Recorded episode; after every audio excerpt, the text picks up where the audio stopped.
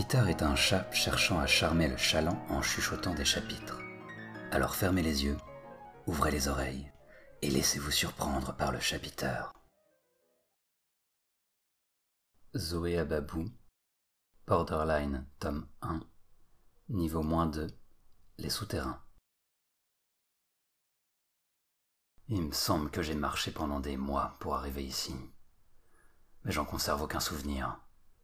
À peine quelques ébauches de scènes qui pourraient aussi bien appartenir au domaine des rêves, sans cohérence, sans rien pour les rattacher au réel. De toute façon, c'est une notion dont j'ai oublié le sens.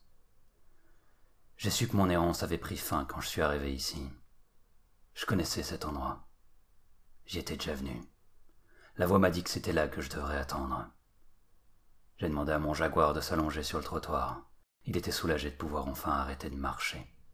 Je me suis assis à côté de lui. Le voir dans cet état me faisait beaucoup de peine. J'étais responsable de lui parce que c'était moi qui avais été le chercher. C'était de ma faute s'il était en train de mourir. Mais je pouvais plus rien faire pour le sauver. C'était trop tard. Lui et moi, on allait devoir attendre. Je savais pas combien de temps ça allait prendre. Au début, j'ai essayé de le nourrir un peu, de le nourrir avec des rêves. Je fermais les yeux et je les envoyais vers lui. Ça n'a pas fonctionné longtemps. Très vite, il a plus voulu les recevoir. Toute manière, ils n'étaient pas assez puissants pour lui restaurer de l'énergie. Ses yeux me disaient de le laisser tranquille, de laisser faire. Lui et moi, on était dans le même bateau. J'ai fini par comprendre que le signe que j'attendais viendrait de lui. Le jour où il rendrait son dernier soupir serait celui où je devrais me lever et quitter cet endroit pour toujours. Son agonie est la mienne. C'est une torture de le regarder mourir, parce qu'il est la seule partie de moi que j'ai, un jour, vraiment aimé.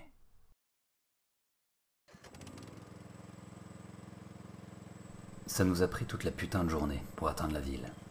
Pendant les premières heures du voyage, la pluie a continué à se déchaîner je reconnais que j'aurais pas craché sur une de ces espèces de capes en plastoc ridicules, comme en avait mon pilote. Ceci dit, j'étais déjà tellement trempé que ça aurait pas servi à grand chose, si ce n'est d'empêcher cette putain de flotte de marteler mon crâne avec une rage d'un autre monde. Comme si j'avais besoin de ça. Avec cette saleté de fièvre qui continuait à monter, au bout d'un moment je savais même plus pourquoi je grelottais. J'aurais voulu être n'importe où ailleurs que là, je me suis fait la mère réflexion que la souffrance était aussi un très bon moyen de se maintenir dans le présent. Mais au final, cette phase du voyage n'a pas été la pire. Aux alentours de midi, la pluie s'est arrêtée pour laisser la place à un soleil écrasant. Le genre qu'on nomme soleil de plomb. Allié à l'humidité ambiante, j'ai cru que j'allais péter un câble. La pirogue traversait littéralement des nappes de chaleur moites et étouffantes qui s'agrippaient à ma peau comme une sorte de colle huileuse. J'étais gluant de sueur, mon propre corps me dégoûtait. Et j'ai eu beau m'asperger à plusieurs reprises avec l'eau du fleuve, elle était trop chaude pour que ça parvienne à m'apporter un semblant de fraîcheur. De toute manière, c'était d'un feu interne que je souffrais, et même l'air pur des montagnes n'aurait pas réussi à l'éteindre. Le jeune type qui conduisait l'embarcation semblait avoir pitié de moi. Mais qu'est-ce qu'il aurait bien pu faire? J'avais un million de raisons de me sentir mal, en dehors de cette chaleur suffocante, et même si j'avais pas la moindre envie d'y réfléchir, j'avais pas besoin de le mettre en forme dans ma tête pour savoir de quoi il était question. J'étais de plus en plus impatient de quitter cette fichue jungle. Mais quand j'ai demandé au type si on en avait encore pour longtemps, s'est contenté de hausser les épaules en me faisant un vague signe de la main, qui pouvait vouloir dire tout et son contraire. Ça m'a donné envie de l'étrangler. Qu'il fasse preuve d'une telle nonchalance alors que j'étais au bord du gouffre. Plus le temps passait, plus j'en venais à me persuader qu'on n'y arriverait jamais. Et puis qui c'était ce mec d'abord? Et comment je pouvais être sûr qu'il m'amènerait à bon port? Tout me semblait faux chez lui.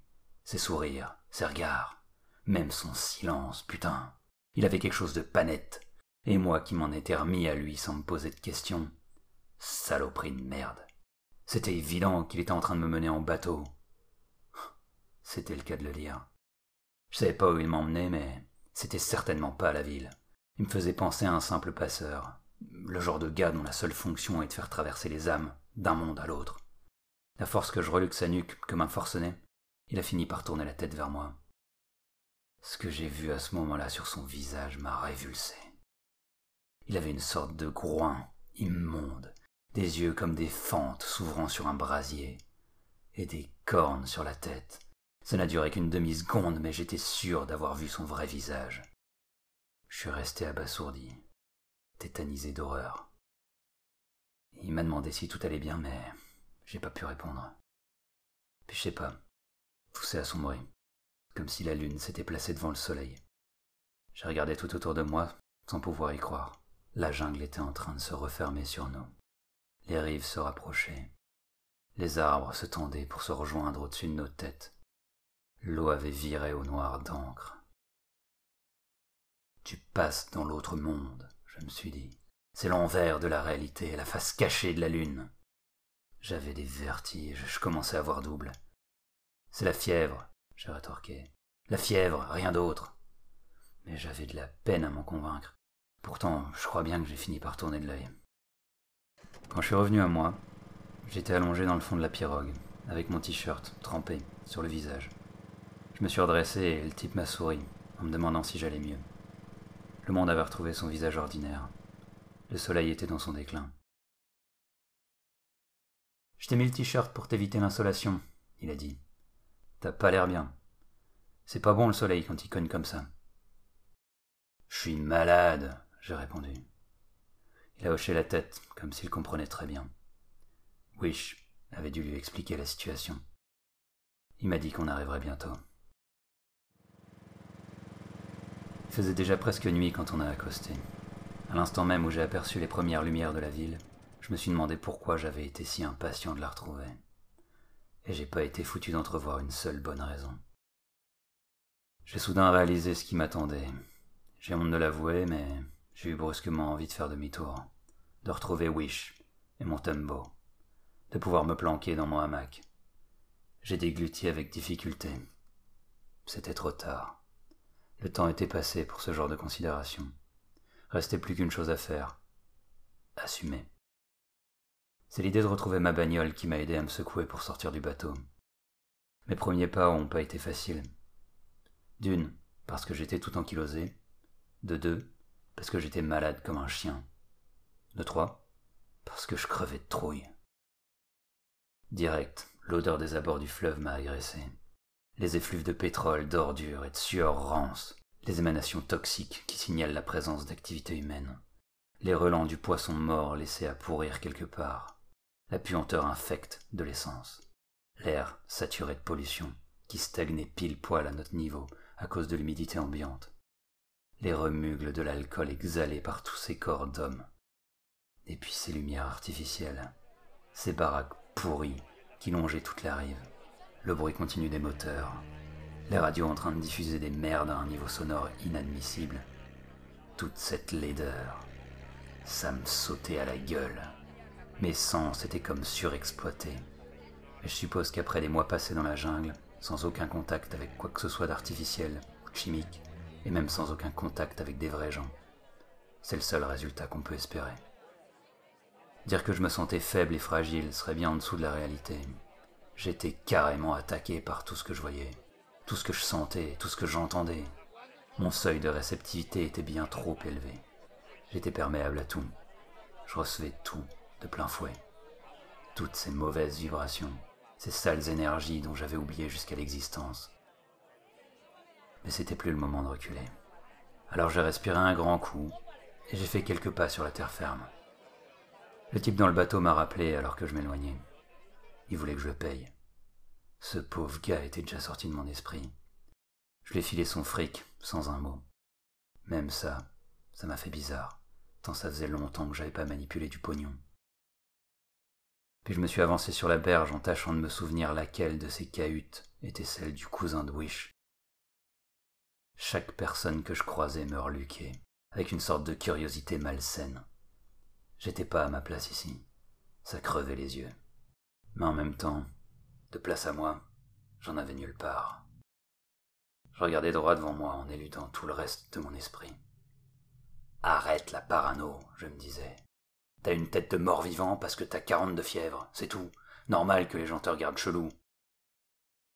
Au sein de toute cette confusion, j'ai finalement réussi à identifier la baraque en bois du fameux cousin. Je le sentais pas, mais alors pas du tout. Mais je me suis quand même résigné à frapper à la porte. C'est une femme qui est venue ouvrir. Une grosse, à l'air mauvais. Elle m'a agressé direct en couinant d'une voix aiguë. Si c'était de l'espagnol, je m'en suis pas aperçu. J'ai tenté d'expliquer mon cas, mais les mots butaient sur ma langue, comme si je savais plus causer. De toute manière, mon histoire était tellement décousue que même si elle avait fait l'effort d'essayer de comprendre, ce qu'elle n'a pas fait, elle y serait sans doute pas parvenue. En l'occurrence, elle s'est contentée de me gueuler dessus pour ensuite me claquer la porte au nez. Je resté debout un moment, comme un con. À quoi je m'attendais? Avant même d'avoir laissé ma voiture à ce mec, j'avais su que je la reverrais jamais. J'ai fermé les yeux en inspirant un grand coup. Trouve-toi un hôtel, je me suis dit. Trouve-toi un hôtel le temps de cuver ta fièvre. C'est tout. Je me suis donc remis en route en longeant la rive. C'est là que je suis tombé sur une espèce de décharge de bagnole, une casse, où des voitures en état de décomposition avancée attendaient je ne sais quoi. Et je les repérais. Ma caisse. Sauf qu'elle était complètement niquée. Il lui manquait deux roues, elle avait le capot ouvert sur un moteur disparu. Mais c'était elle. Et le putain de cousin était justement tout à côté. Je me suis précipité vers le grillage qui longeait la casse et je m'y suis accroché en gueulant dans la direction du type. Il m'a regardé avec l'air de se demander qui osait l'interpeller comme ça. Puis, sans se presser, il a frotté ses mains pleines de cambouis sur un vieux chiffon qui pendait, accroché à sa ceinture, et il s'est lentement approché. C'est ma caisse qui est là, j'ai gueulé. Qu'est-ce que t'as foutu de ma caisse, putain? Comme de bien entendu, il a fait celui qui se souvenait pas de moi, alors que ses yeux disaient exactement l'inverse. Je vois pas de quoi tu parles. Je pas quitter. C'est les seuls trucs qu'il m'a dit avant de s'en retourner vers ses affaires. J'ai eu l'impression d'être Sean Penn dans U-Turn. Je bouillais de rage derrière mon grillage. J'ai envisagé de faire le tour pour trouver l'entrée et aller me défouler sur sa gueule et peut-être lui chourer une autre caisse. Mais l'énergie pour le faire me manquait cruellement. Sans doute aussi que j'avais renoncé à ma voiture depuis longtemps. Et puis, j'étais dans un tel état qu'il aurait pas eu beaucoup de mal à m'aplatir. J'avais envie de vomir, J'étais en train de défaillir de nouveau. J'ai lâché le grillage et je me suis remis à marcher sans savoir où j'allais. Je me traînais, c'était lamentable, je sais pas combien de temps j'ai marché comme ça. Les gens arrêtaient pas de me bousculer, les voitures et les motocarros passaient à deux pas de moi en m'envoyant leur vapeur nauséabonde à la tronche. Ça gueulait partout, ça fourmillait tout autour de moi. Je luttais dans un effort sans espoir pour me fermer à toutes ces horreurs. Mais il n'y avait rien à faire, J'étais en plein cœur de l'enfer.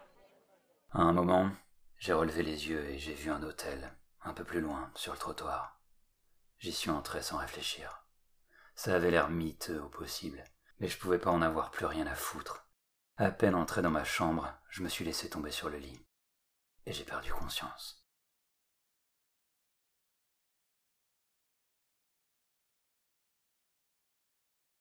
Et pour terminer ce podcast, un petit exercice de diction que vous pourrez reproduire chez vous, si le cœur vous en dit.